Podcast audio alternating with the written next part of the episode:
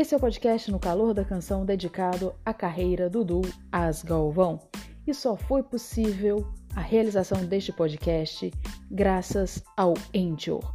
E o podcast surgiu de um programa de web rádio do mesmo nome.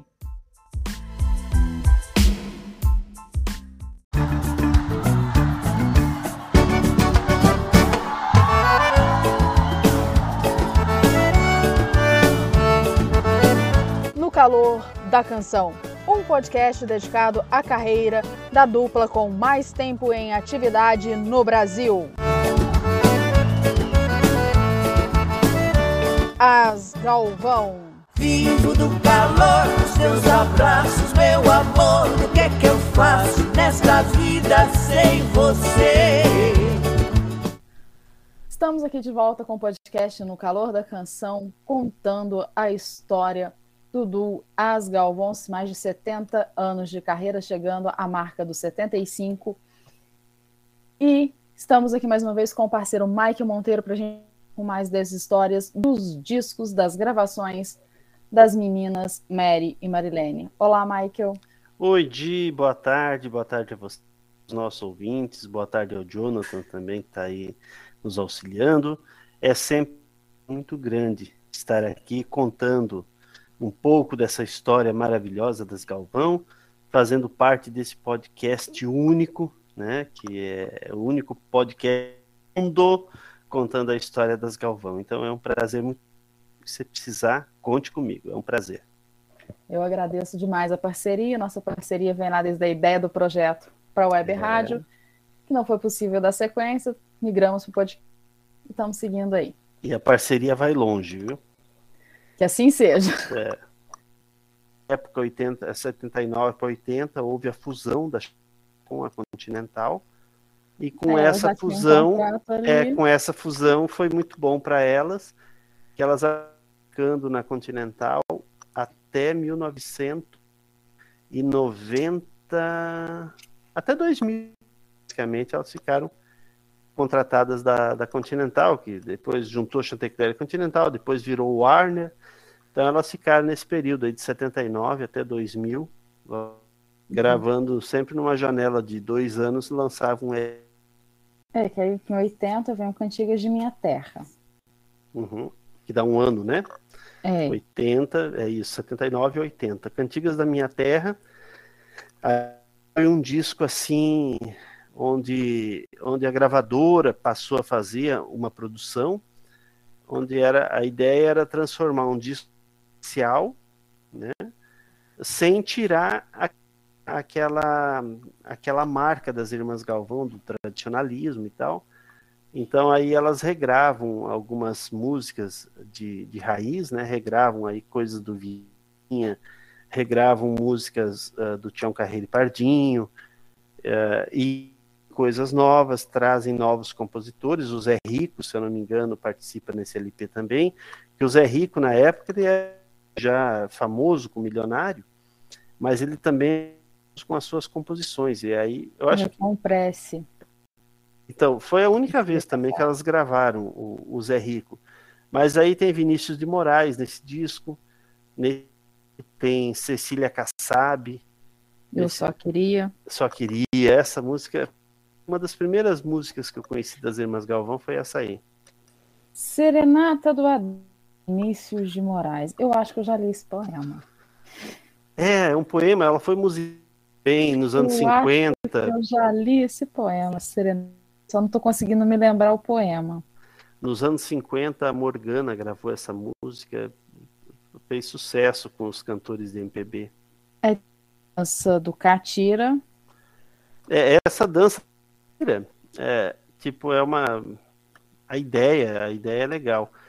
É, ensinar, é, elas ensinam na música como se dança o catira. Precisa ter coordenação motora para é. Aí é, a ideia foi boa. A ideia foi, não sei se funcionou, mas a ideia foi boa. Eu não aprendi que você precisa ter coordenação motora para isso, eu não tenho. e por que o Catira aí nesse disco? Porque ela já estava há algum tempo uh, nos shows apresentando Catira, né? Porque o Catira era uma dança exclusivamente masculina. Aí vem ela e diz: E vem elas. "Não, Vamos inovar que não tem isso aqui, não. Parou. E aí então a música A Dança do Catira. Aí também de Carlos César e Zé do Pinho, custe o que custar. Se esse cara, Muniz e Mary Galvão, essa música.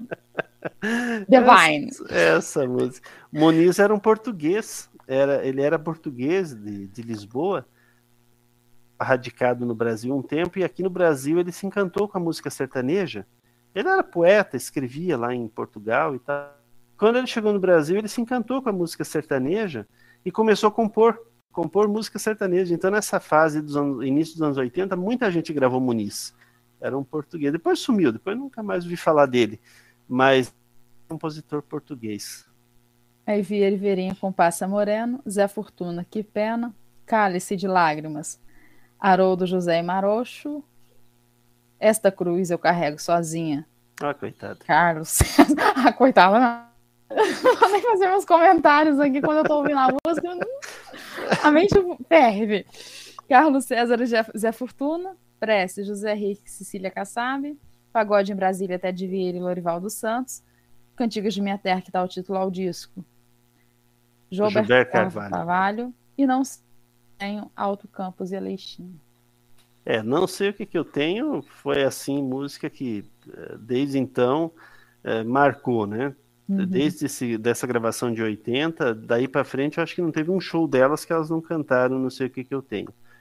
É, Pagode em Brasília é porque nessa época elas estavam é, fazendo bastante trabalho em Goiás. E aí, Goiás havia o Valdomiro Bariani Hortêncio. Havia não, ainda há. O Bariani está com 96, 97 anos, uma coisa assim.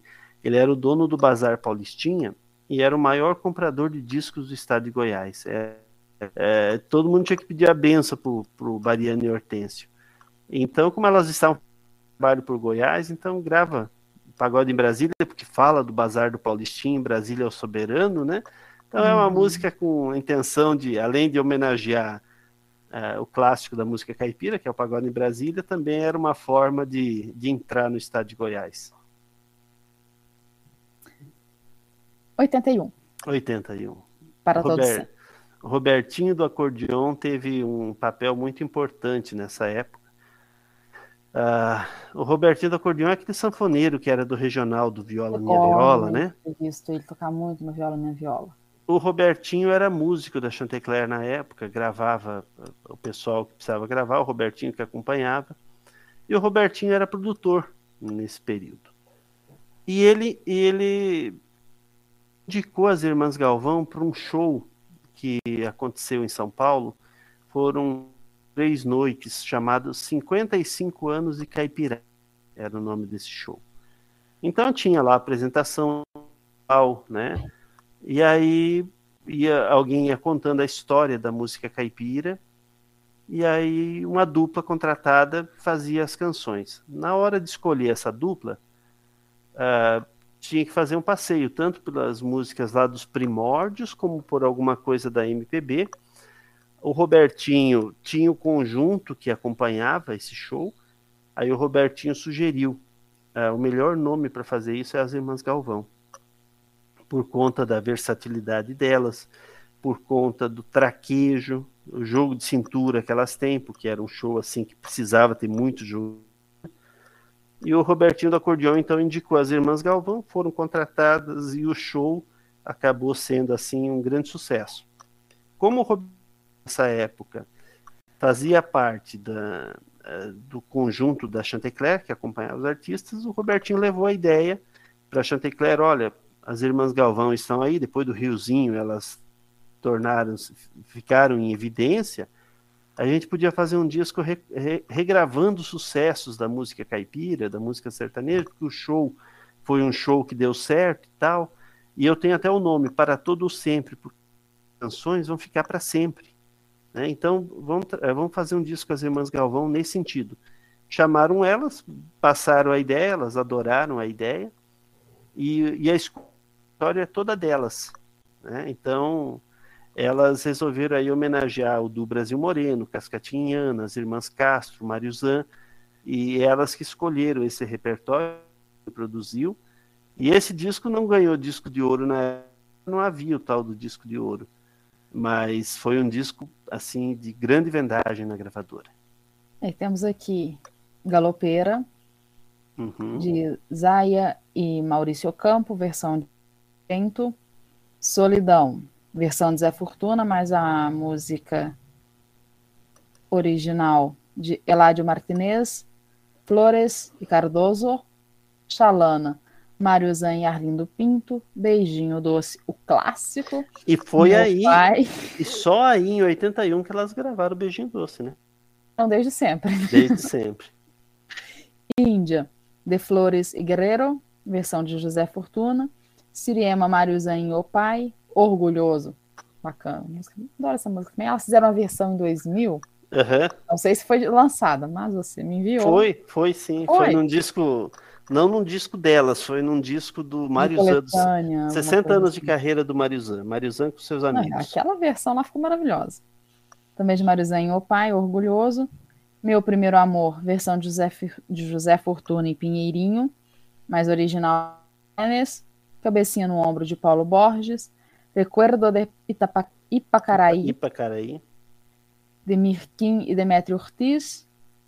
Faz um ano, versão de Hace um de Valdez Leal, mas a versão é de Pai e apenas um pecado.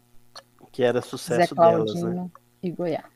É, então esse disco, ela, é, o repertório todo foi escolhido por elas e era a ideia do disco era realmente essa, homenagear a Cascatinhana, do Brasil Moreno, Mário Zan e Irmãs Castro, que foi a grande escola, né?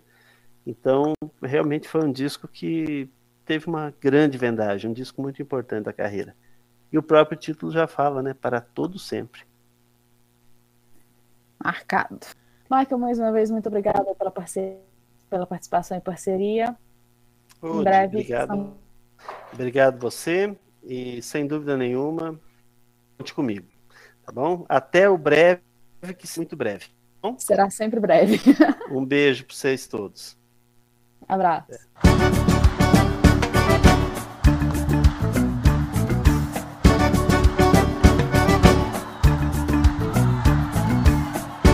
você curtiu aqui um podcast em homenagem aos mais de 70 anos de carreira do Dudu Asgalvão.